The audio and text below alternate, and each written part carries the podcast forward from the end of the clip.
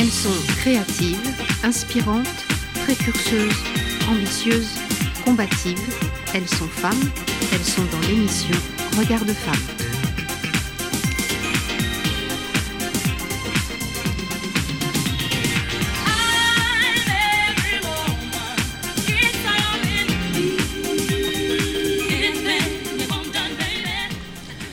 Bonjour à tous et bienvenue dans ce nouvel épisode de l'émission Regard de femmes. Cette émission se fait l'écho du festival Regard de femmes qui se tient chaque année à Libourne. La prochaine édition aura lieu les 5, 6 et 7 mars prochains au format digital, cause Covid bien sûr. Euh, toutes les infos sont sur le site www.festivalregardefemmes.fr. Je suis Céline Jankomski et puis comme euh, à chaque fois je suis entourée, voilà, on, on- on rit un peu ce matin parce qu'à la technique il y a deux trois soucis mais ça va le faire. Euh, je suis accompagnée de Marichou à ma gauche, Salut tout le monde. Edwige à la technique Oui, je vois pas de quoi tu parles.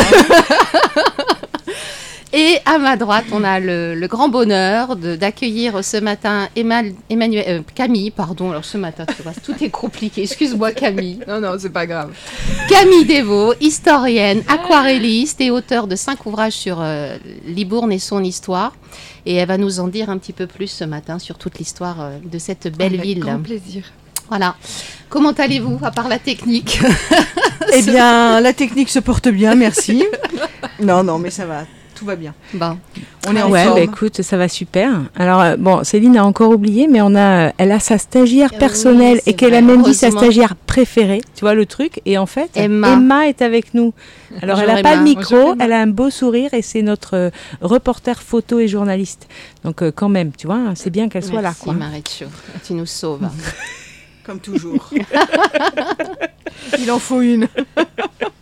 Euh, eh bien, écoutez, je vous propose de, commencer cette première partie. Donc, euh, Camille, euh, je vais faire un petit portrait pour Mhm. introduire la personne que tu es euh, pour ceux qui ne te connaissent pas. Et puis après, on ira à la découverte de toutes tes belles qualités et, et- et tes, Facette. oui, Je vais facettes nombreuses. Je vais t'aider ce matin. Ouais, il faut qu'on soit toutes là. On est toutes là.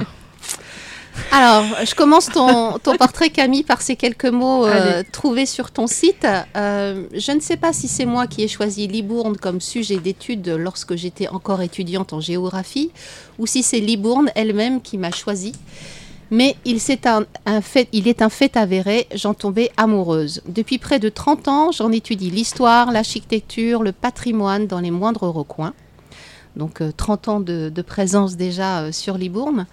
Euh, j'ai découvert au travers de toi euh, tous ces personnages qui accompagnent en fait ton quotidien, des personnages célèbres dont, dont tu parles régulièrement, comme Aliénor d'Aquitaine, qui aimait beaucoup venir euh, au château de Condat.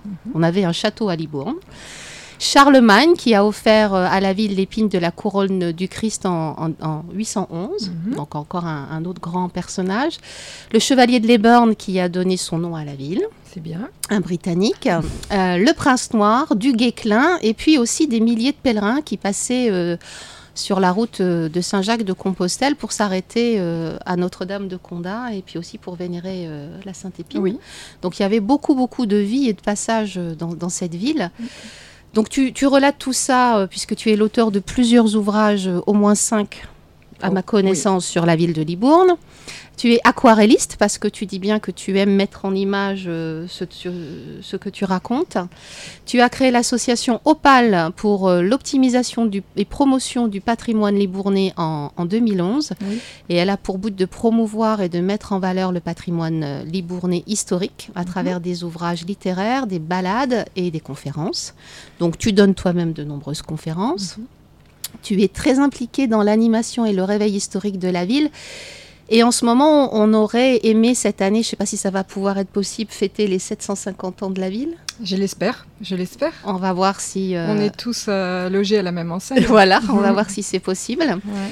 Donc tu es euh, une passionnée, tu aimes dire une passeuse d'histoire qui souhaite partager sa passion au plus grand nombre. Donc nous sommes heureuses de t'en donner l'occasion ce matin et nous en profiterons aussi pour en savoir plus sur toi parce que tu le dis bien toi-même, tu te racontes peu et les gens te connaissent peu. Alors Camille, dis-nous, qui est Camille Desvaux? Grand Aïe, programme. aïe, aïe, aïe, aïe, aïe. Nous allons La aller à la rencontre de ton histoire. Ah oui, c'est vrai que beaucoup de gens me disent, euh, en fait, on, on ne te connaît ou on ne vous connaît que comme euh, conférencière ou comme historienne, mais on ne savait pas que vous étiez mariée, on ne savait pas que vous aviez des enfants. Quoi Et Vous êtes une euh, femme Oui, je suis une femme. et donc, effectivement, euh, j'ai trois grands-enfants et je suis mariée depuis euh, 30 ans, bientôt oui. 30 ans. Ouais, oui, ouais, voilà, c'est ce, que ça. tu- ce que tu viens de Et en fait, tout s'est fait euh, quand j'ai rencontré euh, mon mari d'ailleurs, puisque lui cherchait du travail, il a trouvé du travail sur Libourne. Moi, j'étais encore étudiante en géographie à Bordeaux. Et du coup, euh, on s'est installé sur Libourne et j'ai choisi Libourne comme sujet de thèse et de voilà. Et c'est en travaillant euh, pendant mes études sur l'histoire de la ville euh, que j'en suis tombée amoureuse. et j'ai jamais j'ai jamais- je n'ai jamais pu arrêter par la suite parce que c'était un comme un je sais pas un labyrinthe mais euh, ou un tunnel avec la lumière au bout parce Ouais. que c'était quand même une ville un peu endormie au niveau de son histoire et ça a été à la fois un challenge et à la fois un- une très belle découverte et surtout un beau partage parce que j'ai remarqué que les gens qui ne connaissaient pas leur histoire, eh ben parfois ils dévalorisaient leur ville en disant c'est nul ici, il y a rien. Et petit à petit, en, en l'écoutant, ah, j'ai vu leurs yeux s'éclair- s'éclairer et ça m'a ben, ça m'a donné envie de continuer parce qu'il faut aller jusqu'au bout.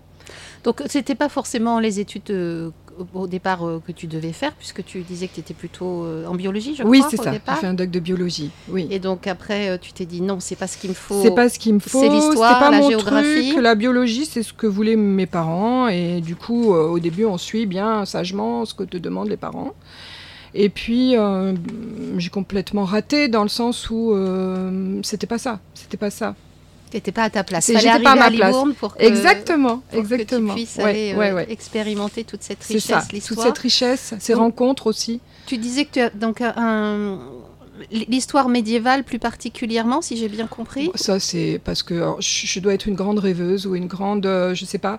Mais en tout cas, euh, tout ce qui concerne euh, le roman arthurien, je- euh, le roman arthurien, par contre, pardon, j'ai été euh, nourrie de ça euh, dans mon enfance.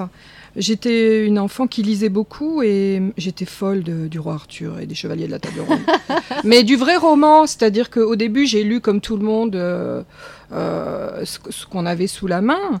Et ensuite, petit à petit, euh, j'ai remonté la piste. C'est-à-dire que je suis allée vers les auteurs de plus en plus anciens pour voir d'où venait cette légende, euh, de quoi elle était tirée, quels étaient les personnages. euh, et voilà. Et, et en fait, on rentre. C'est quand même un conte philosophique quelque part. Donc, on commence à rentrer dans le grand cycle de la vie. Voilà. Donc c'est ce qui t'a animé. Oui. Et, et du coup, tu as voulu, euh, en étant à Libourne, aller explorer cette partie euh, médiévale d'emblée de la ville ou, ou t'es remonté euh, Comment ça s'est passé? Ça s'est passé Non, ça s'est passé tout simplement parce que j'ai dû commencer à, à travailler sur les quelques monuments existants dans la ville. Il n'y en avait pas beaucoup. Donc c'était la chapelle de Condat.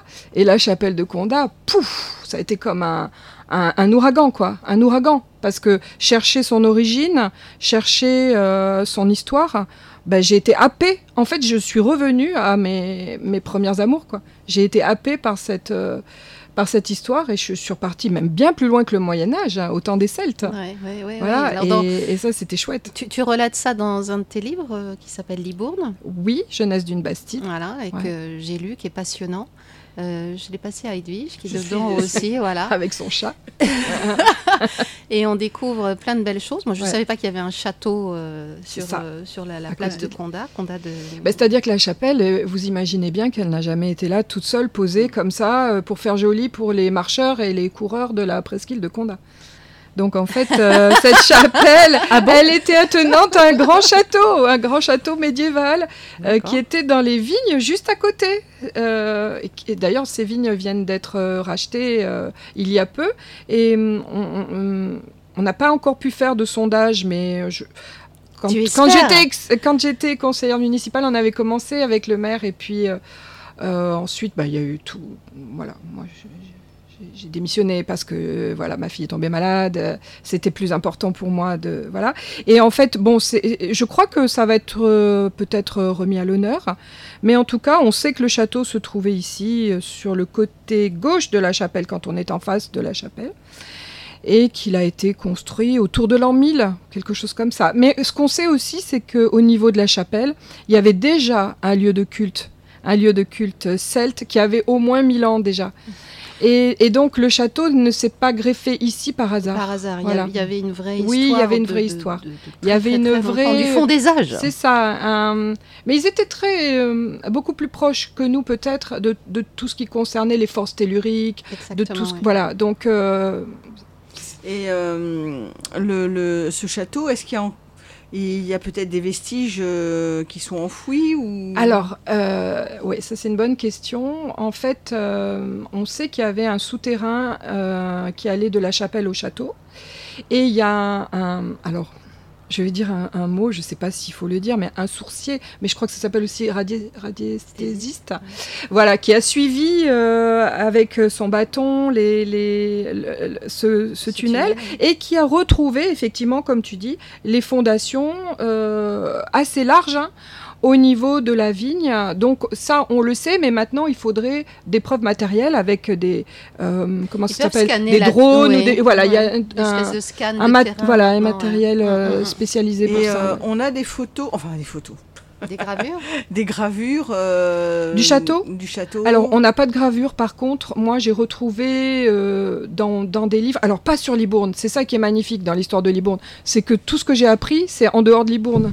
Donc j'ai trouvé un livre sur Duguesclin, euh, alors, euh, donc d'un auteur euh, breton ou parisien, je sais plus, et qui parle du château de Condat. Donc il est décrit dans, certains livres, ce château, puisque il a accueilli Duguesclin qui a été fait prisonnier au château de Condat.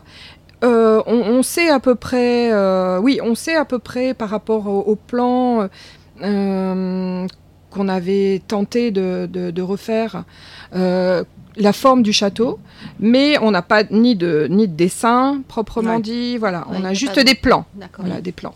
Et, et alors, euh, puisqu'il y a, il y a beaucoup de, de- de gens célèbres qui sont passés Ouais. entre Charlemagne et Aliénor et, et tout ça, com- comment se fait-il que la mémoire collective n'ait pas retenu tout ça? Tu- tu- Il y, y a une raison particulière euh, Est-ce que c'est encore, enfin là encore, est-ce que ce serait éventuellement la Révolution qui a rasé plein de, euh, de, de, de- de documents? Est-ce que c'est... c'est tu as une explication Parce que tu parles, tu, tu m'as dit l'autre jour où j'ai lu qu'entre Bordeaux et Saint-Émilion, c'est vrai que Libourne euh, a perdu euh, de sa splendeur Ouais. euh, à un moment, alors Ouais. que c'était elle, au contraire, qui Ouais. était plutôt au départ à attirer euh, les- la lumière. En fait, tu as raison, il y a toujours eu un antagonisme avec Bordeaux. Et la ville de Bordeaux a toujours fait en sorte de minimiser, voire détruire certains documents. Alors, minimiser l'histoire et détruire certains documents. Je m'explique. Par exemple, euh, le port de Libourne a été un grand port international. Il y avait plus de 200 bateaux dans ce port. Bon, toutes les archives faisaient partie du grand, de, de la capitainerie de Bordeaux. Et euh, eh bien, on ne sait pas pourquoi, euh, la capitainerie de Bordeaux a brûlé, mais juste au niveau des archives de Libourne. Et ça, ça s'est passé plusieurs fois dans l'histoire de Libourne.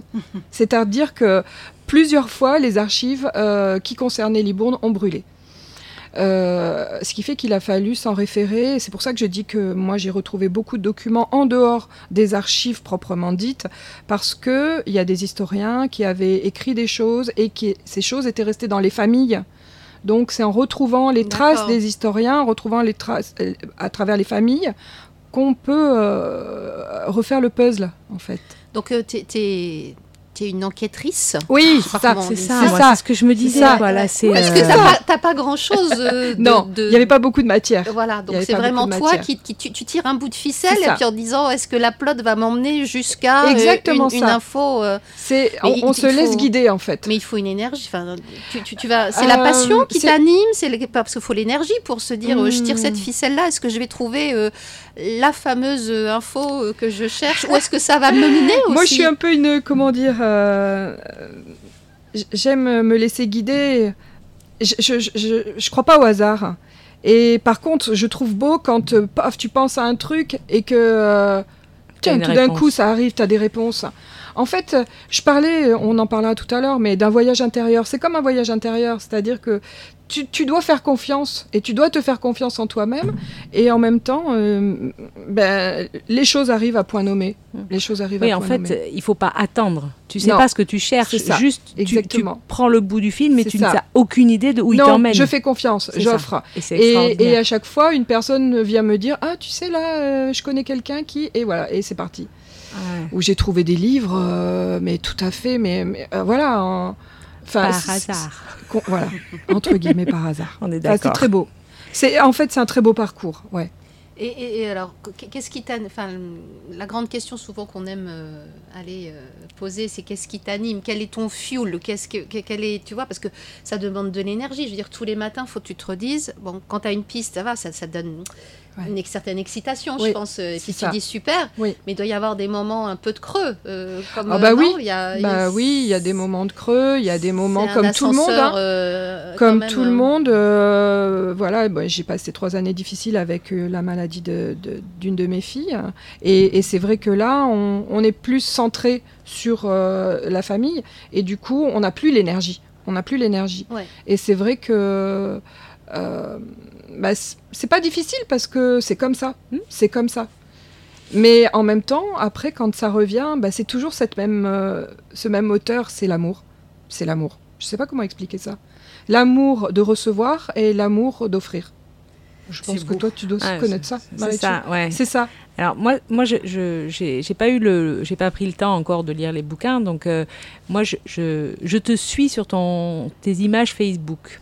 Alors voilà, tu vois. euh, je suis euh, super, super branchée, tu vois, super connectée, euh, Marichou youtubeuse. Euh, ouais, Il y en a qui vont rire, je sais. N'empêche que chaque fois qu'une des publications de tes publications m'apparaît, je, je, je plonge dedans, dans le dessin. Alors moi, je, je rebondissais sur ce côté artiste, peintre, aquarelliste, parce que ce dessin m'appelle vraiment.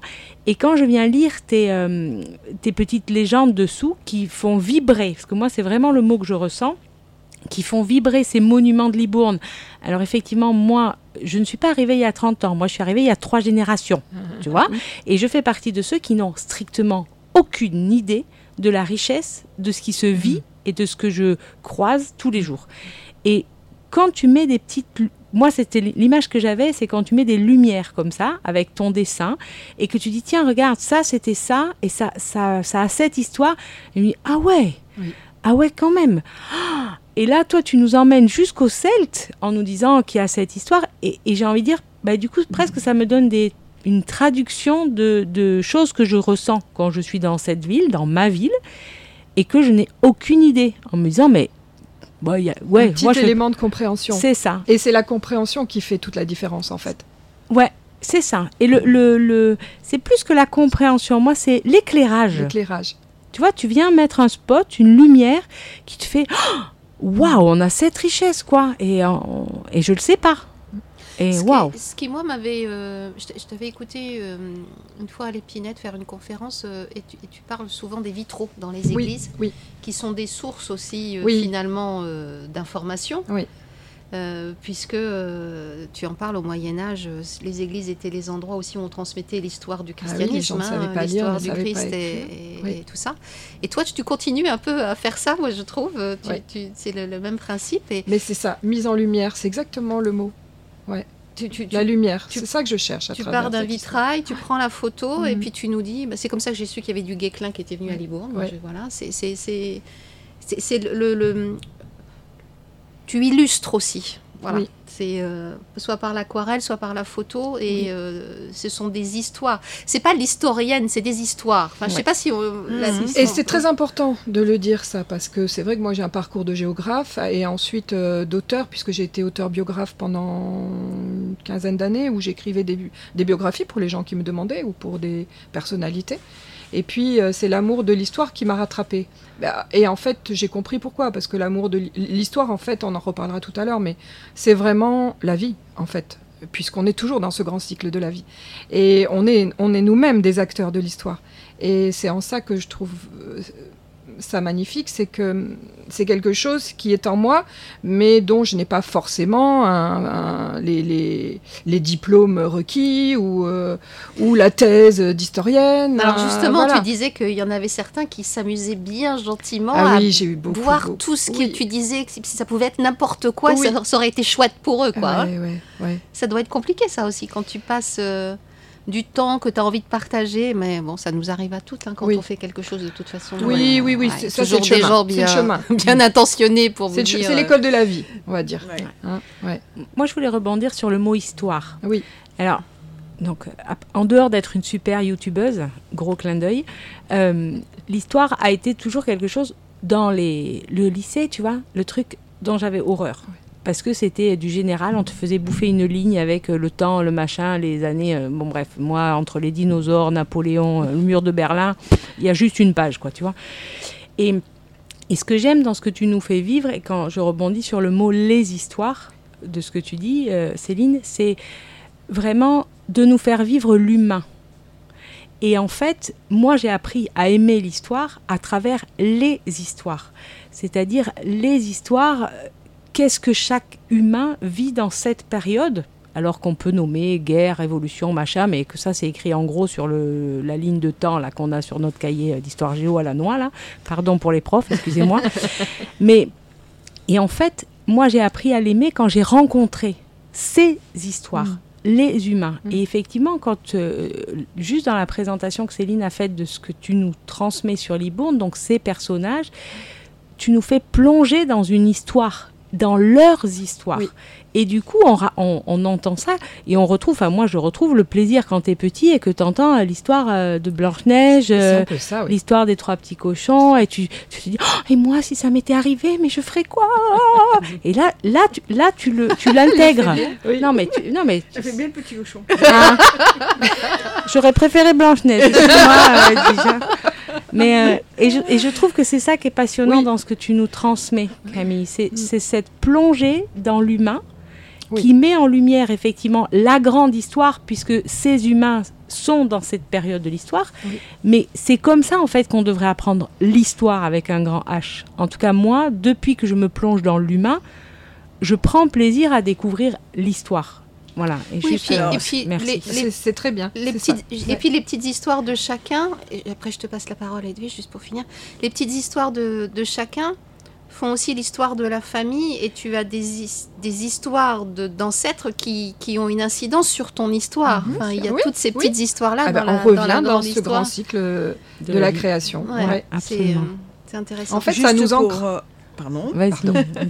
Juste pour revenir sur l'enseignement, euh, on ne peut pas. Enfin, l'histoire est tellement vaste qu'on ne peut pas raconter une histoire euh, aux élèves pour leur apprendre l'histoire. Tu vois, il y a des Ben, choses. euh, Je, je, c'est incontournable. je euh, suis, je, peut-être. Et, et- et, euh, malheureusement, le programme est vaste. C'est ça. Et donc, euh, imagine bien que si on devait raconter une histoire euh, d'humain à chaque fois, euh, l'année scolaire et la- vie ne suffiraient pas à apprendre notre histoire. Eh bien, justement, nous avons toute la vie. Et c'est pour ça qu'après, en tant qu'être humain et en tant qu'individu, Adulte On responsable. Il y a ce que apporte l'école et après, il y a tout ce que peut apporter euh, la, la mémoire collective, euh, euh, la transmission entre les parents et les enfants, euh, les grands-parents et euh, les, les petits-enfants. C'est aussi ça, euh, la connaissance. Absolument. La, le, le- Voilà. La transmission. l'amant 5. Oui, Pardon, oui, mais la transmission, c'est c'est hyper important. Mm. Aujourd'hui, la lacune que l'on a euh, dans notre société, c'est la transmission. C'est ça. Oui. Entre autres, ouais. Et c'est là que Camille arrive avec euh, sa belle cape rose à paillettes et elle nous transmet. Voilà. Ça c'est serait peut-être le moment de mettre une petite Attends, musique, attends, moi attends, je. Ah pardon, je Céline voulais elle veut juste, pas. juste finir euh, sur cette chose-là.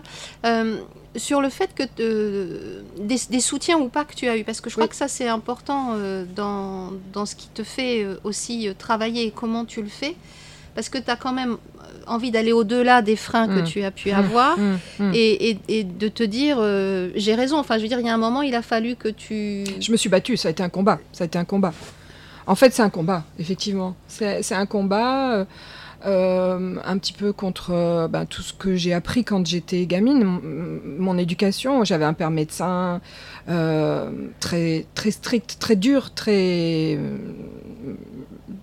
violent Ouais, même dans ouais, ses propos ouais. et dans ses voilà et, et donc pour lui c'était inimaginable que je parle de peinture d'écriture euh, De danse in- aussi. et de danse que j'adorais c'était inimaginable donc en fait euh, ça a été un combat contre moi-même parce que oser défier l'autorité parentale et surtout du père Ouais. chez moi, c'était courir euh, un gros, gros risque. hein. Un très gros risque.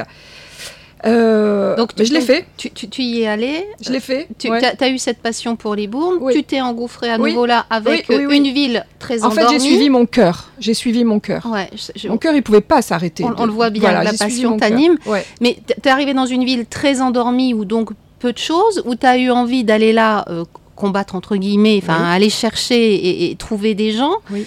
Avec peut-être pas beaucoup de soutien local, parce qu'on peut pas dire qu'il y ait une, une- dans cette ville une, une, un envie de mettre en avant l'histoire À cette locale. époque-là, non. À cette époque-là, non. Mais il fait- y avait l'archiviste euh, Michel Lafitte, euh, pendant que moi j'étais étudiante encore, qui m'a ouvert les portes des archives. Il s'est dit enfin quelqu'un qui a a envie de savoir ce qui se passe à Et c'est Libourne. pour ça que, en fait, l'histoire de Libourne, elle est presque orale.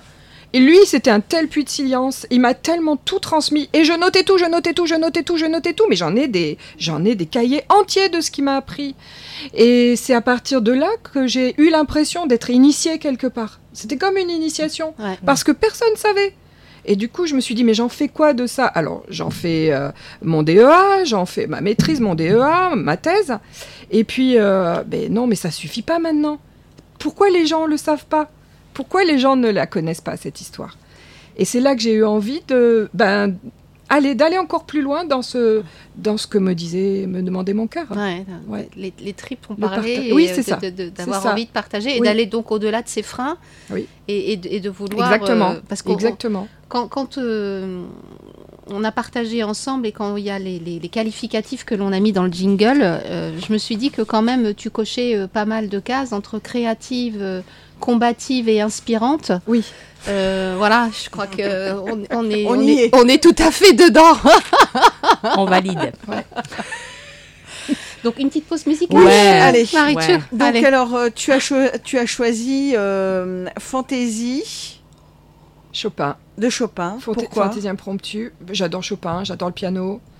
Et c'est une. euh, Alors c'est drôle parce que c'est une musique que je mettais souvent quand je donnais des conférences à la chapelle de Condat. J'avais toujours ce- ce- cette musique avant, après. C'est une musique qui m'a vraiment inspirée. euh, vous allez voir, qui, qui rejoint quoi. ce que je suis. Eh ben on écoute. Merci.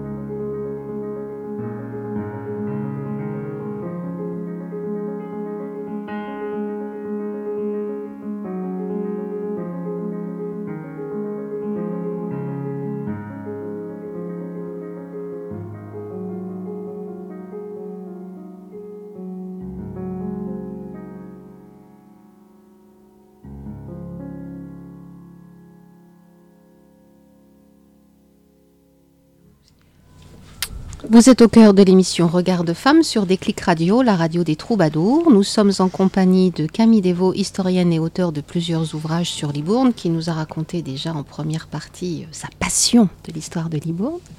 Donc on va continuer euh, maintenant à aller à la, à la rencontre euh, de, de, la femme et des facettes de la femme qu'il y a en toi, parce que c'est ce qui fait aussi euh, ce que tu es et ta passion au quotidien oui, euh, pour exactement. aller euh, tous les jours, comme on le disait tout à l'heure, chercher l'énergie pour faire tout ce que tu fais. Alors, est-ce que tu as, je sais pas moi, une routine, quelque chose qui fait que bah, tu, tous les jours, tu es capable de remettre, comment on dit, l'ouvrage sur... comment ça Sur la table? voilà, ouais. En fait, j'ai pas de routine. J'ai une, une euh, comment dire, euh, petite technique, mais j'ai pas de routine proprement dite. C'est-à-dire que ma technique, c'est d'offrir chaque matin ma journée et de me laisser guider dans ma journée. Et je peux très bien un jour me mettre à, à lire tout d'un coup parce que j'ai cette inspiration. Voilà, c'est l'inspiration, ma technique. Donc si j'ai l'inspiration pour euh, lire, ça va être 4 heures de lecture. Euh, ensuite, je vais travailler à l'écriture ou je vais travailler à, autre chose.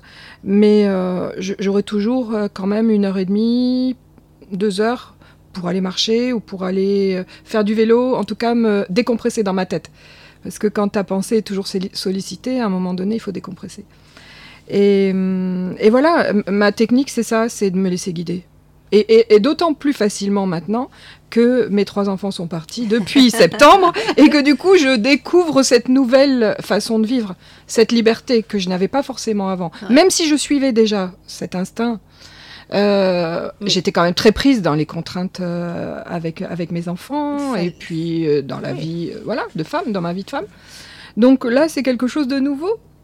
Et tu apprécies? Ah oui. Ah oui, oui, oui, oui. Oui, oui, oui. en fait, euh, en fait c'est tout mon combat. Moi, moi, ma liberté, elle était dans mon cœur, mais je pouvais pas la vivre.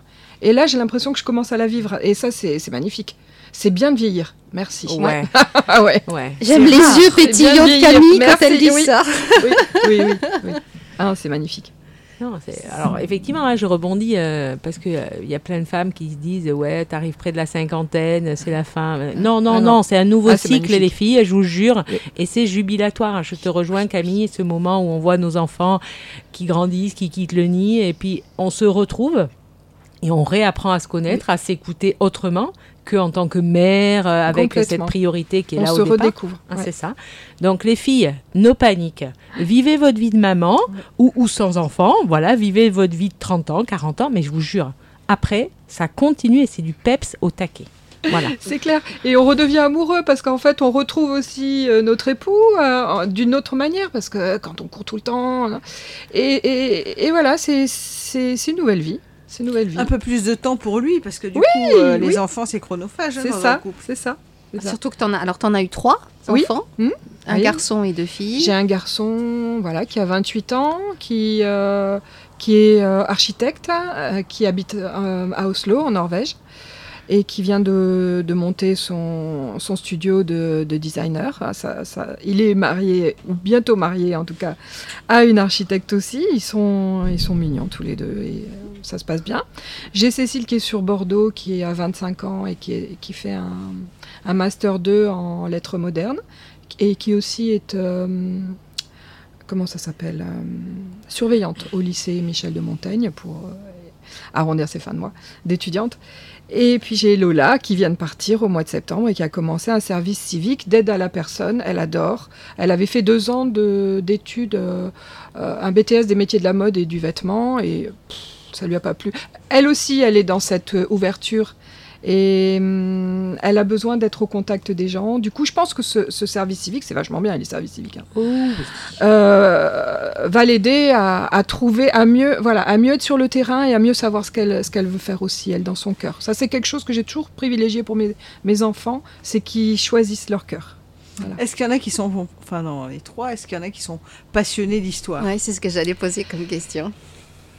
Aïe aïe aïe, là, le, piège, sont, euh, le piège, le piège, le piège. entendre parler. Non, en fait, j'ai comme euh, comme disait Céline, j'ai toujours été très discrète, très très discrète, parce que comme c'était un combat, mon parcours, même ma maman, qui qui euh, bon voilà, qui n'avait pas quand même la, la, la, la, dureté de mon père, me disait euh, ah bah c'est ton truc euh, ça nous concerne pas. Euh, je- voilà, toujours, j'ai toujours mené mon petit bonhomme de chemin toute seule.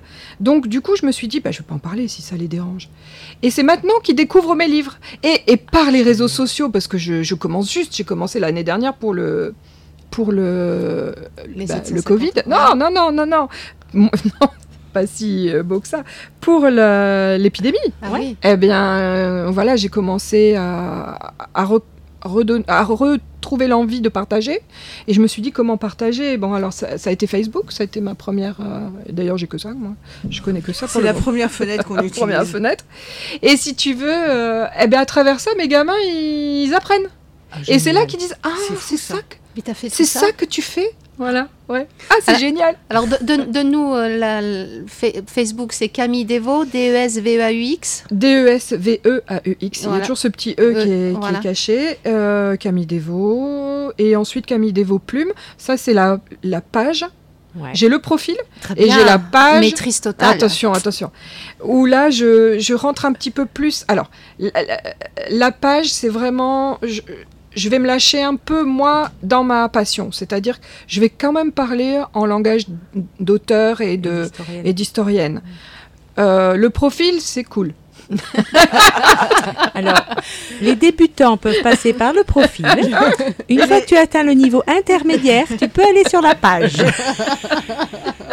Et puis, il y a le site, camilledevo.fr. Oui, j'ai le site. .com, Oui, ça j'ai fait le quoi site camilledevo.com et ça, ça a été un gros challenge aussi. Ben, pareil que j'ai commencé l'année dernière. Ça a été un gros challenge parce que euh, ça m'a permis de, de me relier euh, aux Anglais, à beaucoup de personnes, notamment aux personnes euh, anglaises que j'avais vues euh, en 2017 euh, quand on est allé chez le, les propriétaires du château de, de Roger de Leyburn. On a été accueillis par euh, les propriétaires du château natal de Roger de Leyburn. C'était top. Et hum, voilà, j'ai voulu traduire tout mon site en anglais et je voilà, je l'alimente petit à petit parce qu'en en même temps, il m'aide à me construire. Je me construis en même temps que lui. Bien sûr. Voilà. Mm. Et hum, j'ai ce site et j'ai le blog. Le blog, c'était mon premier truc. Ouais. Mais en fait, les gens s'y sont habitués. Et là, je mets des articles un petit peu plus pointus quand même aussi. Euh, sur le plan de l'histoire et sur le plan de... Je vais développer plus et puis je vais avoir un, langage un petit peu plus... Voilà, avec les vrais mots de, de- d'historien et peut-être d'auteur. Enfin, en tout cas, les mots qui, qui animent mon cœur, quoi. Donc, tu t'es challengé sur le côté technique digital? Ça Ouais. t'a plu ou euh, Ouais, oui, ouais. ça m'a plu et j'ai envie de faire, j'ai envie de continuer parce que j'ai suivi Marichou aussi. Elle me suit, mais moi je la suis. Ah. Donc j'ai vu sa première vidéo où elle disait Oh là là, c'est ma première, euh, mais bon, et puis après, oh bah j'y prends goût maintenant. et je On me suis dit Allez, allez, bah pour le 6, c'est ce que, voilà, c'est ce que le 6 mars pour le, le festival Regard de Femmes, euh, bah, j'ai envie On de va- tenter cette expérience. On ouais, va parler d'Aliénor d'Aquitaine. Ouais, voilà. on va Tu, peux, tu peux d'Aliénor. nous dire un petit peu ce qu'elle a fait à Libourne rapidement? Aliénor. Euh, Pas, tu nous fais pas une conférence. je vais pas hein, faire la mais- conférence. mais faut- Je vais faut pas faire la Il faut conférence. retenir quoi d'elle? Alors, il faut retenir d'abord que c'est une des femmes qui m'inspire. hein, on, on- on en parlait euh, l'autre jour. Ouais. C'est une des femmes qui m'inspire par sa force, sa ténacité et euh, sa combativité face à l'adversité. Et, hum, et puis qui, euh, à Libourne, eh bien, euh, en tant que reine, reine d'Angleterre, puisque elle avait épousé Henri Plantagenet euh, après l'annulation de son mariage avec le roi de France, eh bien, en fait, il venait à Libourne euh, comme dans un lieu de villégiature. C'est-à-dire que le château de Condat, au départ, c'était vraiment une demeure de chasse. C'était dans la Palue, euh, dans la presqu'île de Condat. Cette presqu'île était entièrement boisée et très giboyeuse. Donc, euh, en fait, euh, il venait ici pour chasser. Et elle, elle venait en tant que, avec la cour pour euh, se reposer parce qu'il faut savoir que Bordeaux, le palais de l'Ombrière, ça c'est écrit dans les textes, dans les archives, c'était quand même un lieu euh, assez sombre, la ville était plutôt sale et en temps d'épidémie, c'était pas, Pas c'était pas folichon. Ouais, pas bah, folichon. Donc il exactement. venait souvent à Libourne. Et à Libourne, il y avait cette, cet euh, objet miraculeux, parce qu'il faut savoir qu'à l'époque, les, les- les- enfin, cet objet miraculeux qui est cette relique du Christ, hein, Mm, mm. il faut savoir qu'à l'époque, les saintes reliques, c'est-à-dire les reliques attribuées à Jésus, euh, il y en a peu, il y en a très très peu. Euh, C'était un, un moyen de pouvoir exceptionnel, aussi bien sur le plan politique que sur le plan euh, spirituel. Et puis il faut savoir, c'est pour ça que je vous dis que la foi à cette époque-là, elle était très naturelle. Euh, le pouvoir spirituel et le pouvoir politique étaient complètement liés. Il n'y avait pas d'ambiguïté. Mm, mm, mm. Et donc cette épine de la couronne du Christ, amenée par Charlemagne ici à Libourne, ou par une délégation de Charlemagne, on ne le sait pas, euh, c'était un, un objet exceptionnel, exceptionnel. Et en fait, moi je dis toujours que ça a été la colonne vertébrale de l'histoire de Libourne. Et à partir de là, Aliénor a, a offert beaucoup de privilèges à la ville, comme le faisaient certains rois, mais il le faisait pour des, des villes ou des cités qui leur semblaient euh, euh, Particulière. particulière, qui avait quand même une. euh, comment dire. un attrait particulier, effectivement. Et puis bon, a- il faut que j'arrête parce que sinon je vais vous raconter l'histoire de Libourne. Alors, Mais l'histoire de Libourne est juste incroyable. On, on va faire ça ensemble euh, pendant le, le festival Regard de ça, Femmes. ça. On se retrouve le samedi après-midi, je crois. Oui, à, À 14 à ans. 14h. Ouais. Et donc, euh, si vous allez sur le site www.festivalregardefemmes.fr, vous pouvez avoir euh, tous les liens. On a aussi euh, des pages Facebook. Enfin, il y a, il y a la, les, des clics radio, bien sûr, aussi, euh, qui, qui aura en direct, euh, en live, euh, toutes ces émissions durant trois jours. Bah, on sera en direct tout le temps. Voilà. Donc euh, Camille viendra nous parler euh, d'Aliénor, Voilà. cette femme exceptionnelle euh, qui racontée par une femme exceptionnelle parce que voilà, tu, tu as aussi toi, tu es aussi finalement toi en train de marquer l'histoire de Libourne quelque part dans, dans, dans ce travail de réveil que tu fais. Tu, tu, tu prends cette dimension-là? Alors, au début, je- j'en prenais pas conscience. Et quand j'ai vu que la Sainte Épine était exposée maintenant dans l'église Saint-Jean, Ouais. alors qu'avant, elle était dans un coffre-fort et que j'en parlais moi juste dans mes textes, mais jamais j'aurais pensé un jour qu'elle elle serait maintenant mise en Il y a valeur. une euh, confrérie maintenant. il y a une été confrérie. Il y a, il y a ce coffre-fort euh, offert par la mairie. Donc, euh, on retrouve en fait la- la- la- tout ce que j'ai ressenti moi dans, dans mon parcours, c'est-à-dire ce lien. Elle, elle fait le lien, cette Sainte-Épine, elle fait le lien entre euh, une municipalité qui, au jour d'aujourd'hui, comme toutes les municipalités de France depuis 1905, sont séparées euh, de, De la religion. de la religion. Et elle fait le lien avec aussi ben, tous les, les, à la fois les fidèles, à la fois les passionnés d'histoire, à la fois ceux qui veulent découvrir, à la fois les touristes. Elle est en train de faire le lien avec tous les hommes qui, qui habitent ou qui visitent Libourne. Et ça, et ça j'en suis la première surprise. hein. Donc je me dis, waouh, ça c'est chouette. Ta contribution à, Ça c'est chouette, oui. à tout ça je suis contente, une oui. réalité qui, Oui. qui devient euh, Oui. de plus en Et plus pareil pour le port, parce que en fait, euh, les gens ne savaient pas que la particularité géographique de Libourne, d'être euh, en fond d'estuaire et en fond de et à, à un confluent, a permis aux bateaux, aux grands bateaux de mer, de venir directement dans la ville en zappant Bordeaux. Ça, c'est, il faut savoir ça. Les grands bateaux de mer venaient à Libourne Hmm. directement. Donc, euh, on est à, à peu près à 100 km de la mer. Mais ça, c'est quelque chose d'énorme parce que euh, sans le confluent, euh, l'entonnoir formé par le par l'estuaire n'aurait pas permis de, de- de- que les bateaux euh, ancrent, euh, enfin mouillent ici dans le port. Il fallait vraiment qu'il y ait cet estuaire pour faire cette immensité qu'on voit d'ailleurs tous les jours. ouais, hein. ouais. Hein, cette immensité d'eau. Et d'ailleurs, quand on arrive de Bordeaux, moi ça m'arrive souvent, quand tu es de l'autre côté du pont de Pierre, tu te dis, waouh, on dirait une île, on dirait une île euh, sort, jaillie des eaux. Mm, mm. C'est magnifique. Tout est à faire encore. Tout est à faire. Il encore Mais il fallait commencer. Il Voilà. fallait commencer. Donc je me dis, peut-être c'est ça ma contribution, avoir donné l'envie de commencer. Ouais. C'est tout. Et je, je rebia- je rebondis sur ce que tu disais, euh, municipalité. Moi, le mot qui me venait, c'était qu'en fait, euh, ta contribution a remis le lien entre les, les citoyens et leur histoire. Oui, c'est ça. Parce qu'effectivement, la religion est maintenant séparée de notre vie citoyenne, mais ce n'était pas pendant euh, des millénaires. Et maintenant, ta contribution a fait qu'il y a ce lien qui, qui, qui relie nous, citoyens d'aujourd'hui, de 2021, à notre histoire. Et notre histoire, ben oui, elle est liée avec euh, la religion et avec euh, exactement. toute cette histoire avec Faire grand tomber H. les barrières, c'est ça. Mm. Oui. Waouh C'est c'est un, un- un- un beau programme. Oui. Dans, euh, dans tout ce que tu fais là, euh, quels sont aussi peut-être les sujets euh, moins historiques mais plus contemporains qui te semblent importants euh, d'aborder en faire, en faire entre le, lien entre l'histoire de la ville et, son actualité dans les grands sujets. Alors, il y a la pandémie en ce moment. Je suppose que ça permet aussi de faire un retour sur euh, les pandémies de la ville. Est-ce qu'il y a comme ça des fois où tu, te lances dans euh, ce, jeu de miroir un petit peu entre hmm. l'actualité et, ce qu'a été la vie de la ville?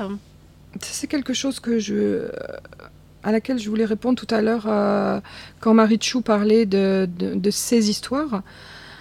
Et, ça rejoint aussi euh, mon inspiration et, mon intimité, c'est de ressentir à un moment donné les choses dont il faut parler. Je ne sais pas, c'est étrange. C'est étrange. C'est comme si je ressentais qu'il fallait évoquer quelque chose et euh, à ce moment-là, les choses se mettent en place. Par exemple, aller en Angleterre, euh, retrouver les propriétaires du château natal de Roger de Leyburn, recommencer à faire ce lien. En, euh, après, euh, combien, combien d'années les Anglais sont partis Il y a très très longtemps. Il hein. faut demander à Jeanne d'Arc, mais après tant d'années, tant de siècles, faire ce lien et, et retrouver cette amitié franco-anglaise. Parce qu'il faut savoir que quand les Anglais sont partis, il faut vraiment le savoir, à Libourne, beaucoup de Libournais sont partis avec eux les Anglais euh, ont amené énormément euh, pour les Libournais dans, tout le commerce du vin, dans le développement de la ville. Euh, ils, aimaient énormément cette ville, les rois anglais, hein, le prince noir, et j'en passais des meilleurs. Et donc ils ont beaucoup aidé. Et c'était les Libournais étaient des commerçants dans l'âme, à la fois des viticulteurs, mais pas que parce que le, vignoble s'est développé au Moyen Âge, mais ensuite, par la suite, euh, au 19e siècle. Et donc, euh, si vous voulez, au départ, euh, c'était un peuple de commerçants. Et le, départ des Anglais était très dur pour les Libournais, très très dur. Ils aimaient la duchesse Aliénor d'Aquitaine, ils aimaient sa descendance, c'était leur vie, c'était eux. Voilà, ça les représentait. Et donc, dans cet effet de miroir, c'était ma question au départ, entre l'actualité et, et, tu, dis que tu vas, vas à l'instinct. L'actualité, c'est que on doit faire quelque chose pour les ensemble pour les 750 ans de la Bastide. Ils doivent tous venir en délégation pour, euh, pour qu'on se retrouve tous ensemble. Donc c'est toujours ce lien. Des descendants de Leburn, c'est ce que tu veux Oui, c'est ça, oui, c'est ça. On, fait toujours ce lien. Il faut que cette pandémie s'arrête. Il y en a marre. Et puis, des descendants de Leyburn, et puis, euh, attendez, le maire de la ville de Leybourne, parce que c'est compliqué encore cette histoire, vous allez. mais Roger de Leyburn, euh, son nom s'est transformé par la suite, mais il est né à Leybourne en Angleterre. Donc c'est quand même impressionnant de voir que nous, notre petite ville de Leybourne, elle a un pendant juste à côté de Londres, euh, avec cette ville de Leybourne, ce maire de Leybourne bah, qui veut vraiment faire ce rapprochement aussi. Euh, c'est pas une ville euh, portuaire alors? Non, non. c'est pas une, une petite ville. C'est la ville du château de Roger de Leyburn. en fait, c'est la petite ville autour du château. Euh, voilà. Mais, mais c'est ça qui, qui, est intéressant, c'est que ça projette des choses pour l'avenir. C'est-à-dire qu'on voudrait faire ces 750 ans ensemble et pas séparément, puisque notre vie, elle est liée quelque part. Mmh. Notre histoire est liée. Waouh c'est incroyable. C'est incroyable. C'est ça l'histoire. mais ouais. Oh là là. Merci Camille hein, de nous faire rêver. Enfin, moi, c'est le mot, c'est rêver. Mais c'est, eh ben, on rêve pas parce qu'en fait, on, on, retrouve la, la, la, la, réalité de notre histoire. Oui.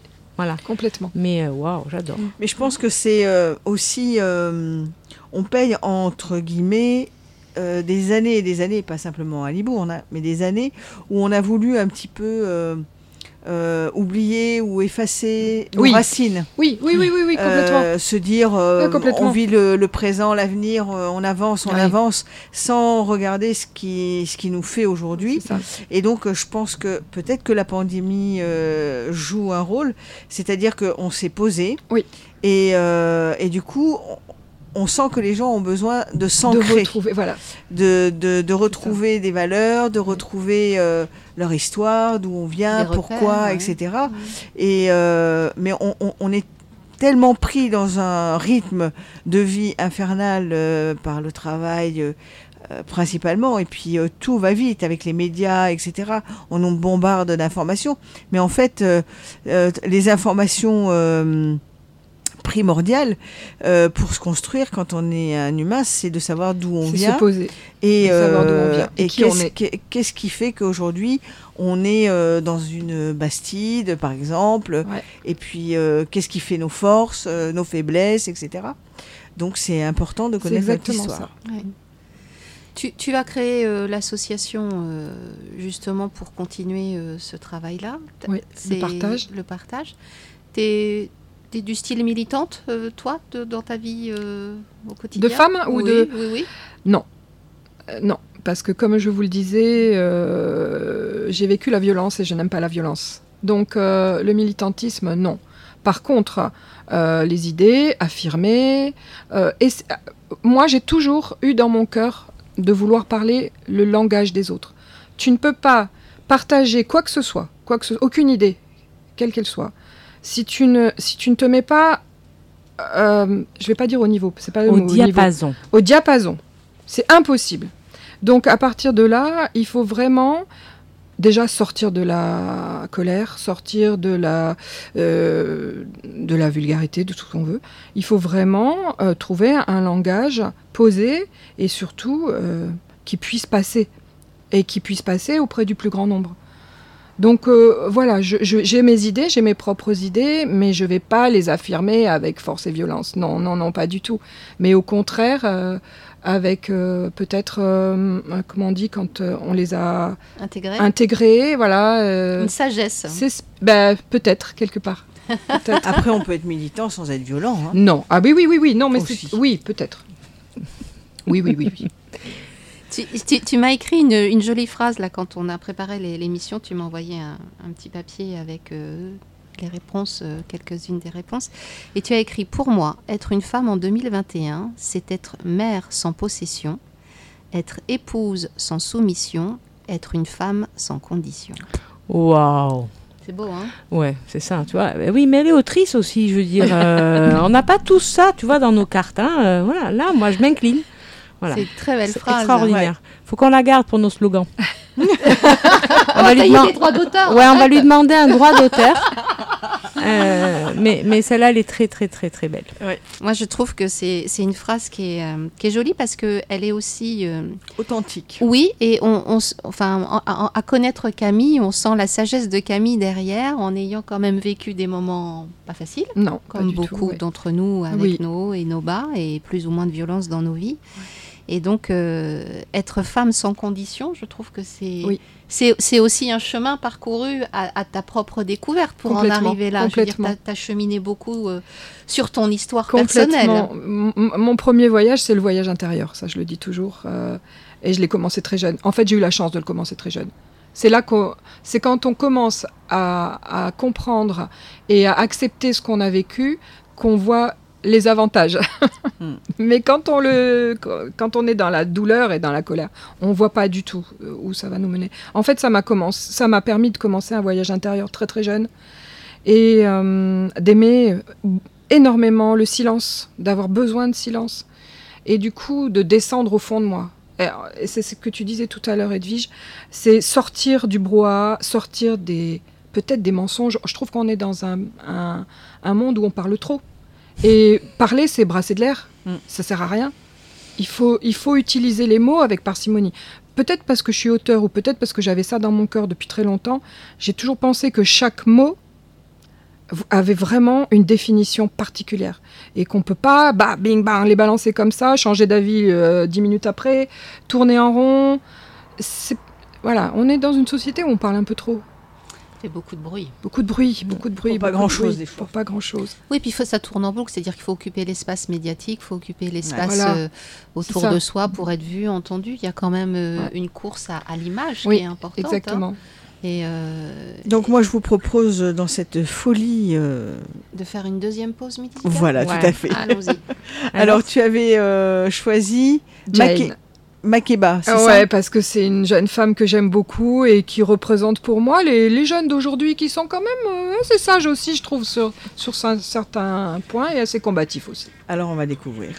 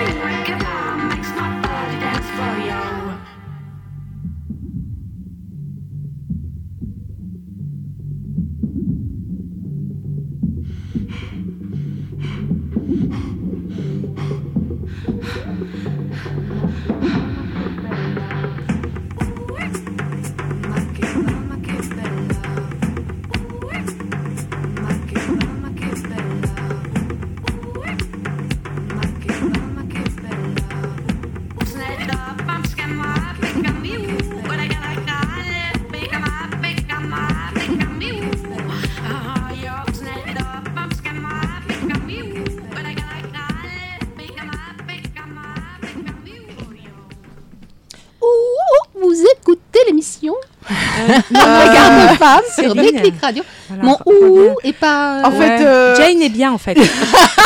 Moi, je te dis, euh, reste plutôt dans, dans la présentation. D'accord, évite la chanson. d'accord.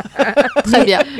non, on fera une chorale. Vous êtes en train de briser ma carrière non, internationale non, de non, chanteuse, non, là. Céline. Alors, ça, pour l'instant, les chorales est sont possible. interdites, mais euh, Voilà. ça reviendra un jour. Voilà, on, on va trouver. Donc je disais que vous étiez toujours sur l'émission euh, Regard de femme sur euh, la, Et non la pas radio sur euh, radio, Radio. crochet. Non, c'est vrai. un radio crochet. Avec Camille Deveau qui nous parle euh, d'elle et de l'histoire de Libourne. Euh, comme on le disait, Camille, euh, tu vas co-animer avec nous euh, un des, une des émissions du Festival Regard de Femmes euh, Mhm. les 5, 6, euh, 7 mars prochains, en direct sur l'émission, donc je vous le rappelle. Et puis, euh, je voulais euh, partager aussi un petit peu des statistiques sur euh, notre, euh, notre écoute qui est de plus en plus large, parce que la dernière fois, on avait appris qu'on nous écoutait aux États-Unis, et maintenant, toujours plus loin en Europe, Toujours plus. euh, par des femmes, toujours 100% de Ouais. femmes a priori, euh, qui nous écoutent. Donc, euh, mesdames, on est ravis de partager ces bons moments avec vous toutes. On a écouté en Allemagne, enfin les Pays-Bas aussi, je crois, je Oui. t'ai dit. Oui, J'ai regardé ça hier soir, parce qu'elle m'a demandé. euh, quelques statistiques. Quelles- étaient nos C'est un performances vrai bonheur. Et, euh, eh ben, venez, euh, grâce au digital, vous allez pouvoir euh, nous voir sur les, les pages Facebook de Déclic Radio, de l'Association des Troubadours et sur le site euh, Festival Regard de Femmes. Donc, ce sera aussi l'occasion, ce live, et je pense que c'est important parce que la radio ne le permet pas forcément, de chatter. C'est-à-dire que vous allez Mm. pouvoir aussi nous dire, peut-être, on pourra peut-être avoir des moments, on peut demander des sujets euh, qui souhaitent Alors, être on, s'améliore aussi à la radio. Voilà, euh, on va voir au euh, fur et à maintenant, mesure. on peut prendre des appels en direct quand, si, si on le souhaite. D'accord. On pourra aussi prendre des questions en direct sur des prochaines émissions, par exemple. On hein. peut imaginer des Voilà, formats euh, tout- plus. on, s'améliore petit à petit Voilà. dans la gestion de la radio. Et surtout, ce qui est important, c'est que, je le rappelle, vous pouvez télécharger l'application pour nous écouter euh, sur votre mobile, sur votre tablette, sur euh, votre téléphone, sur votre euh, ordinateur, bien évidemment.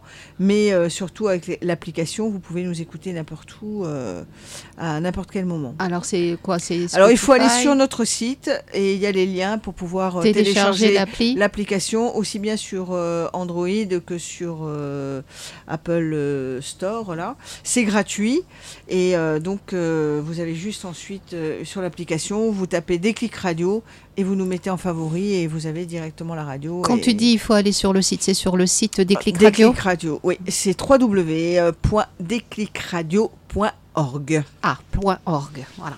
Parfait. Et euh, donc moi je rebondis sur notre festival euh, Regard de femmes. hein. Donc c'est quand même un regroupement de femmes extraordinaires et exceptionnelles. Et euh, donc surtout ne loupez pas. Il y a des conférences, donc il y aura des interactions. Alors effectivement maintenant on apprend que Libourne, euh, grâce à Camille, est international. Alors euh, moi je l'ai toujours su, hein, qu'on était internationalement connu, etc. Mais ça c'était mon, mon petit cœur et mon petit ego à moi. Donc si euh, même Aliénor, elle avait envie de venir passer ses vacances ici, parce que c'est ce que j'ai appris aujourd'hui quand même, euh, moi je dis que c'était pas pour rien. Alors euh, même si vous nous écoutez de loin, ben, peut-être qu'un jour vous aurez envie de venir découvrir, euh, voilà, l'église de Condat que Camille nous raconte, C'est magnifique. euh, voilà, euh, toutes ces pièces qui sont juste chez nous. Tu sais quoi? Faut juste venir. on a du on a une vin belle aussi. Bastide, on a aussi euh, des bouquets, on a, euh, Ouais.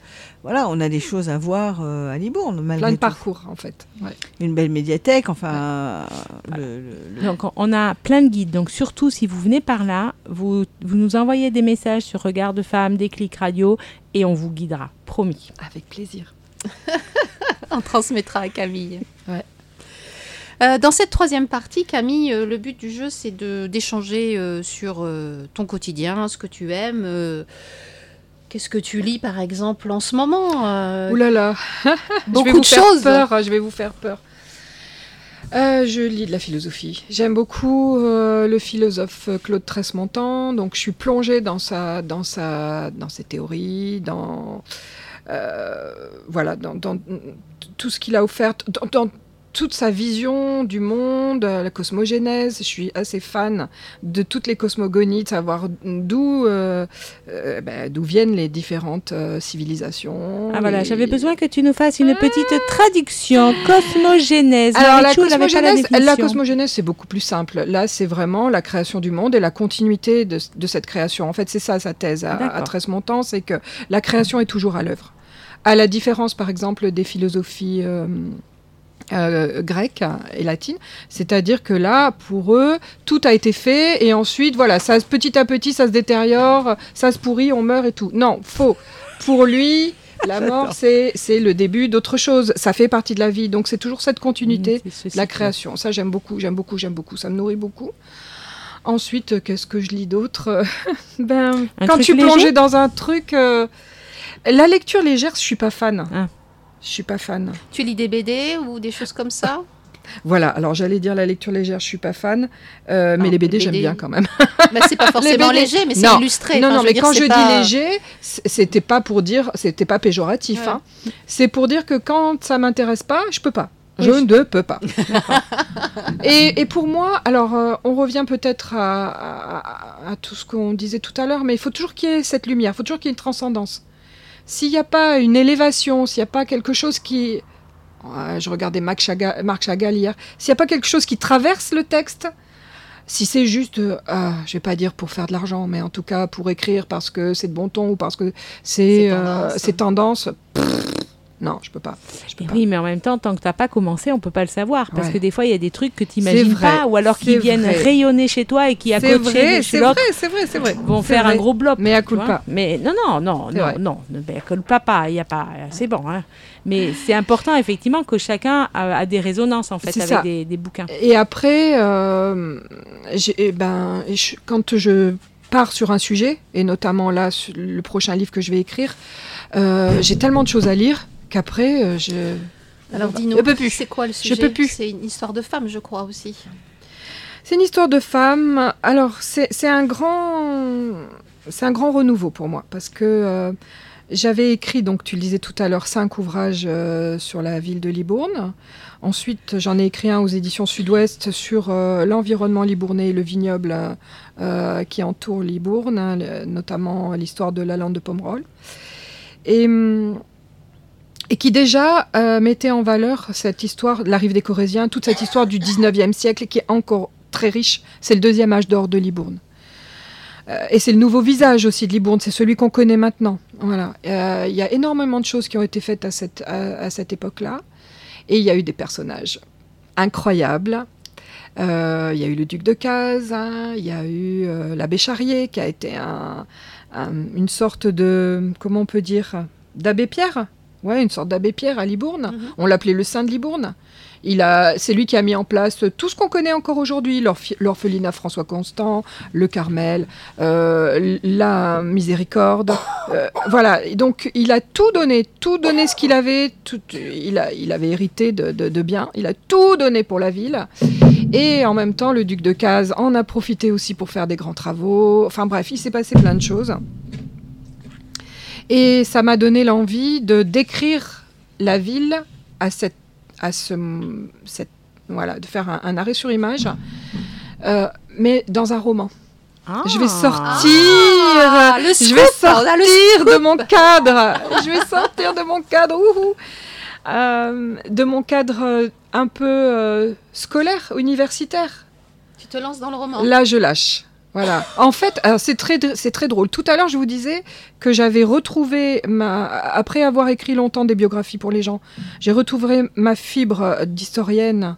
Ouais. Et paf, j'ai commencé à mettre cette histoire en valeur. Et maintenant, je me dis, ça y est, les gens, ils sont prêts. Ils ont vu, ils ont. Voilà. Et du coup, j'ai envie de retrouver ma patte de, Biographe, de biographe. Ouais.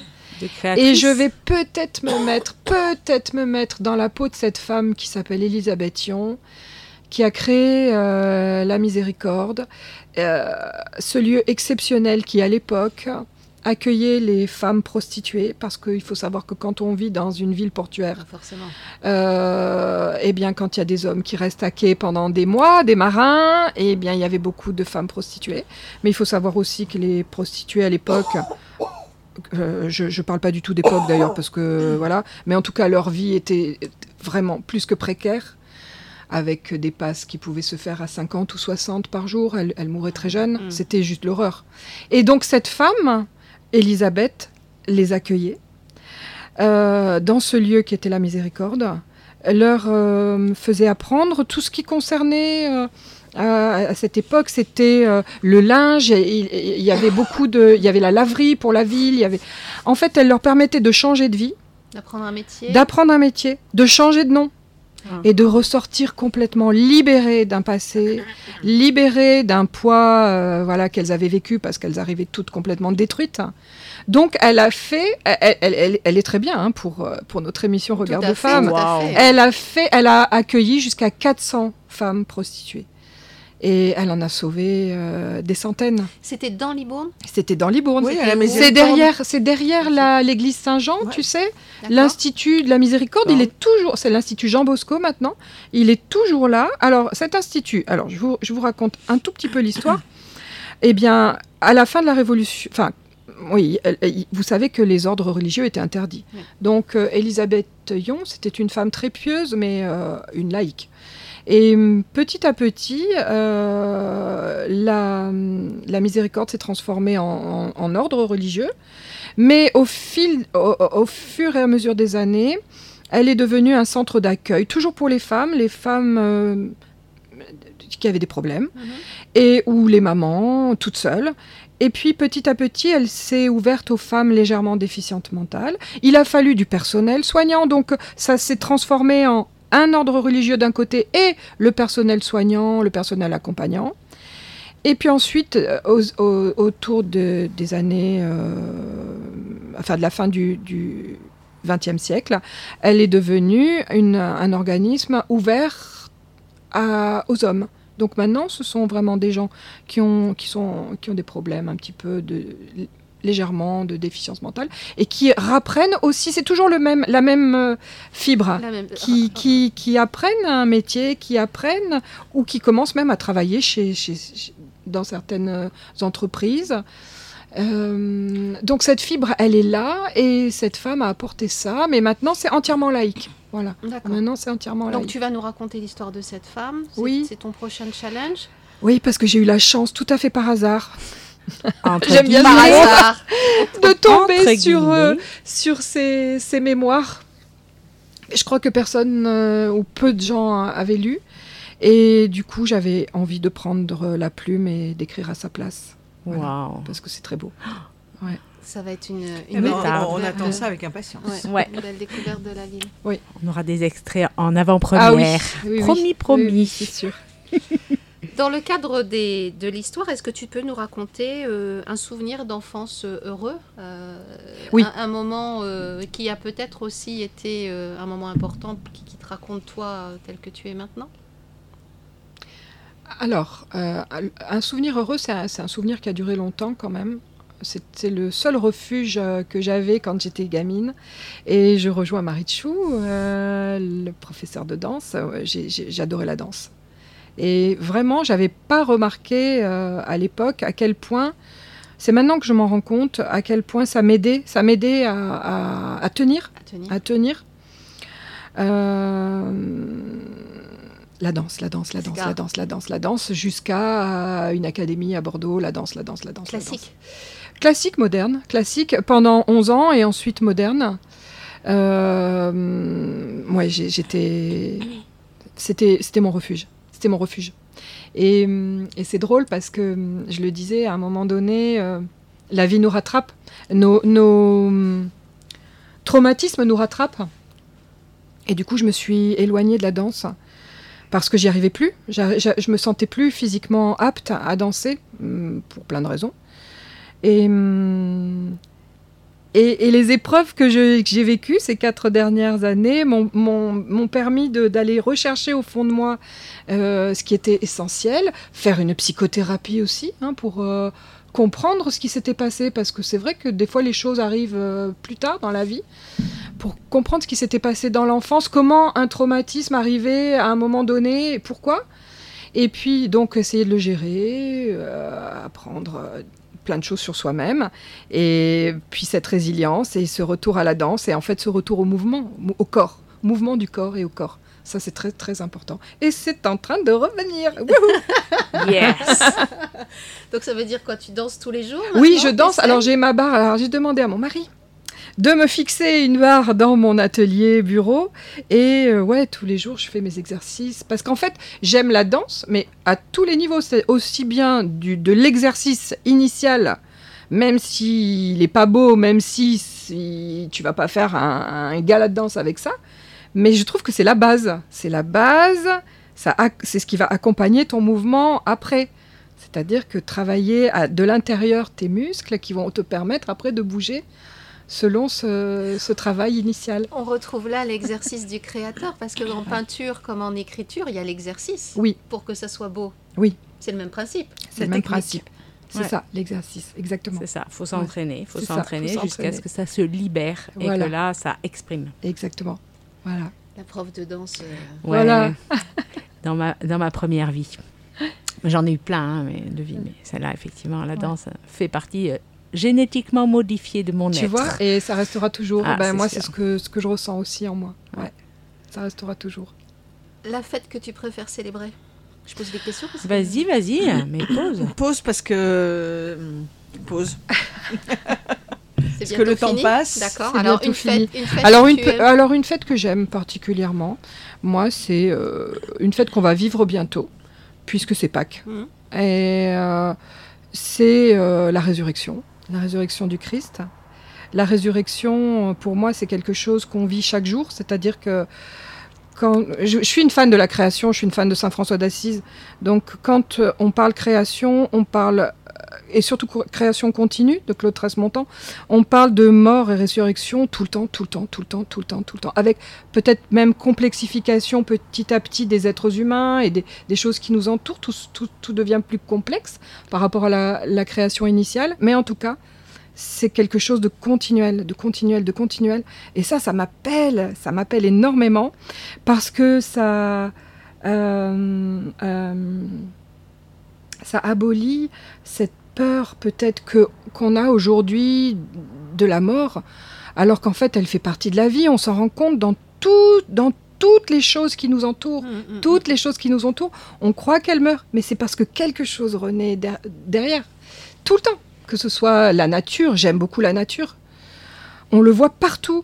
Et donc, euh, ça démystifie la mort, ça, ça, enlève, euh, ça enlève cette pesanteur. Puisqu'en fait, c'est toujours, toujours en mouvement. C'est toujours ce mouvement, voilà. On est d'accord. Je l'attendais. Je te laissais Voilà. finir ta phrase, mais effectivement, c'est la vie, c'est le mouvement. Le mouvement, c'est la vie. Et euh, rien que si on regarde physiologiquement notre être, euh, des cellules meurent et se régénèrent à chaque Tout instant. voilà. Et c'est ça qui fait qu'on est nous. Donc effectivement, euh, rien n'est arrêté. Et les filles, ça veut donc dire que tout est possible. Tout est Alors arrêtez de nous dire que voilà, c'est fini, c'est la fin. Non. Hein Non, tout puis- est possible. Et puis l'époque actuelle est aussi une renaissance. Je veux dire, ce Covid nous appelle quand même à nous renouveler aussi. euh, Ah bah la tu m'étonnes. Il va nous euh, chercher loin celui-là. Voilà, Pa, non, mais pa, je veux dire, pa. c'est ça aussi Ouais. la vie. euh, Le challenge de, de s'adapter Ouais. euh, et d'aller chercher des ressources en soi. Et C'est ça. moi, c'est ce que j'entends chez toi. Et puis la foi. Enfin, on, La on- foi. on voit que La c'est foi, quelque parce chose que La résurrection, c'est aussi euh, la résurrection des morts. Et, et moi, c'est quelque chose que, que- qui me passionne. Euh, Enfin, c'est c'est plus que ça, c'est à l'intérieur de moi. Et, et c'est drôle parce que je viens d'un monde, je viens du monde de l'athéisme. Et en fait, euh, c'est en travaillant l'histoire, c'est en travaillant la chapelle de Condat que j'ai eu cette révélation, qui avait quelque chose de plus fort, de plus de transcendant en Mhm. fait, et, et qui m'a complètement ouverte à, à la foi. Et je voudrais vraiment dire que la foi, c'est pas la religion, gna gna gna non, c'est pas ça, c'est pas ça.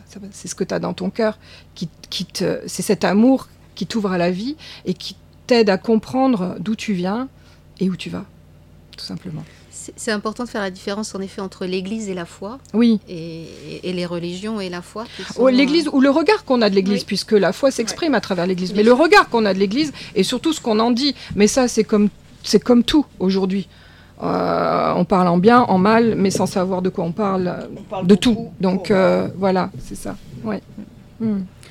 Une autre question, mesdames, à poser à notre, notre invité. Là, on en a posé tellement. Moi, je ne sais plus là. Je ne sais plus. Un adjectif pour décrire ce moment passé avec nous. Eh bien, Parce qu'on arrive à la fin. le- Ouais. l'adjectif moi qui me vient, c'est libérateur parce que euh, c'est une des premières fois que je m'exprime comme ça. Et merci de Euh, l'avoir ouais. fait aussi, Oui. sincèrement. C'était un très bon Merci à vous. Alors euh, nous, euh, on a une, petite tradition maintenant, parce que la tradition, elle, elle, commence un jour. hein. on n'est on n'est pas obligé d'attendre 500 ans pour dire qu'on a une tradition. Donc nous, dans notre émission, il y a une petite tradition, et la petite tradition, ben, c'est ma dernière question. Et ma dernière question, c'est voilà, si tu étais la reine d'un pays imaginaire, de quelle couleur serait ton drapeau? C'est une belle question. J'adore, parce qu'elle a les yeux qui pétillent. Vous devriez la voir en, en vidéo, là. Elle a Elle- les yeux qui oui. pétillent, Oh, j'ai le droit d'être reine Si imaginaire j'étais la reine d'un pays imaginaire, mon drapeau serait immaculé, entièrement blanc, avec un énorme cœur écarlate au milieu, entouré de, de flammes luminescentes. Voilà, le feu de l'amour. Ce serait ça. Oui, alors c'est pas, pas la hein. série, hein. Ça mais serait mon drapeau. hein. Ça, Ouais, ça, a une référence moyenâgeuse aussi, ça, Oui. un peu, non dans les, i- dans les dans la représentation euh, euh, Le lumi- cœur. luminescente. Le- le, le- le cœur, euh, le, le cœur, euh, ouais, euh, vient du fond des âges, et sa représentation vient du fond des âges, et, et- et aussi euh, ça, le côté christique, hein, le Sacré-Cœur de Jésus, euh, ouais, c'est quelque chose qui me parle. Ouais, Et les flammes autour. Les flammes, c'est euh, les flammes. Alors là, on rejoint le, comment dire, quand je Vous n'avez pas le- les yeux de Camille, mais nous on a les yeux quand de Camille, c'est un vrai travaillais sur le bonheur. cimetière de la Paillette et, et de la compréhension de toutes ces stèles du cimetière de la Paillette, là on rentre dans les, comment on dit, euh, euh, les symboles, la symbolique. Et la flamme, c'est la résurrection, c'est le passage. Et c'est aussi la transmission. C'est ça la flamme, La lumière et la chaleur. c'est ça. Et l'amour. Et l'amour. Et l'amour. Moi, je pense sûr. Ça fait qu'effectivement. penser euh, euh, à Richard Cœur de Lion. euh, Ouais. Ça fait penser euh, le, le, le drapeau blanc euh, comme ça avec quelque chose de rouge. Ça fait, ça fait penser aussi euh, aux Vendéens. Moi, ça Oui, c'est vrai, c'est vrai. Et ça fait C'est vrai. penser aussi à la croix des croisés sur, euh, C'est vrai. sur le drapeau blanc. Oh là là, Oui, c'est Edwige, tu nous avais C'est caché vrai, ça. Edwige. Ah mais moi j'aime l'histoire donc euh, Ah. voilà. En tous les cas, merci beaucoup Camille Merci pour ce toutes. moment Merci à passé. vous trois, merci. Edwige, merci Marichou, Merci. merci Emma de m'accompagner dans ces aventures-là. Merci à vous les filles. C'est toujours un moment euh, de partage extraordinaire et de rencontre euh, magnifique. De voilà, de t'accueillir aujourd'hui Camille dans ce domaine et euh, voilà, c'est c'est juste extraordinaire. Donc merci à toi d'être venue. Merci à vous les filles parce qu'on est toujours une super belle équipe quand même. Et Bah que oui, nous sommes des femmes extraordinaires pour euh, animer cette émission Regard de femmes. Et puis, on vous donne surtout rendez-vous euh, 5, 6, 7 mars. Euh, on ne le redira jamais assez. Partagez l'info si vous avez autour de vous euh, des femmes ou des hommes hein, que ça peut intéresser. Oui, oui. Avec, est euh, accueillante. ah oui, oui. Avec euh, Inclusive. Voilà, tout, tout le programme sur le site www.festivalregardefemmes.fr. Vous tapez des clics radio, vous allez retrouver tout ça sur le net. Edwige fait ça très bien. Vous allez forcément trouver un lien quelque part. Et euh, donc, je vous rappelle que euh, Regard de femme sera euh, rediffusée, cette émission sera rediffusée pendant un mois régulièrement sur euh, Déclic Radio. Vous avez le programme qui est, euh, qui est sur le site, mais aussi sur Facebook, etc.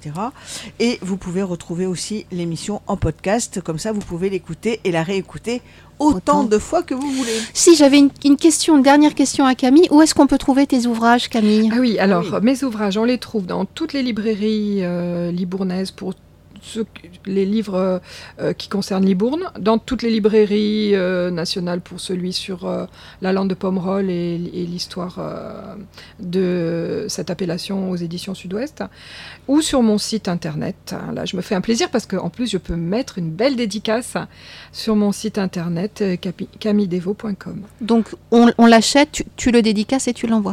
C'est ça que tu nous ça. dis? Génial. Exactement, Génial. exactement. Donc, si vous voulez le livre, vous pouvez aller sur Les- euh, Les, les livres, livres. il y en a Les pour tous les goûts. Oui, les livres. euh, sur le site de Camille et vous dites euh, Je t'ai je t'ai entendu à la radio, je viens acheter un, un livre, une petite dédicace. C'est ça, parfait. c'est parfait. Merci Camille. On va se quitter euh, en chanson, du Ah bah coup. oui. avec euh, le dernier titre euh, que tu avais choisi, euh, Symphonie numéro 3 pour orgue. De Camille Saint-Saëns. Voilà, Un Camille. encore un. Bye bye tout le monde. euh, À très vite. très belle journée. Merci Ciao. Merci à vous, merci beaucoup. Ciao, ciao.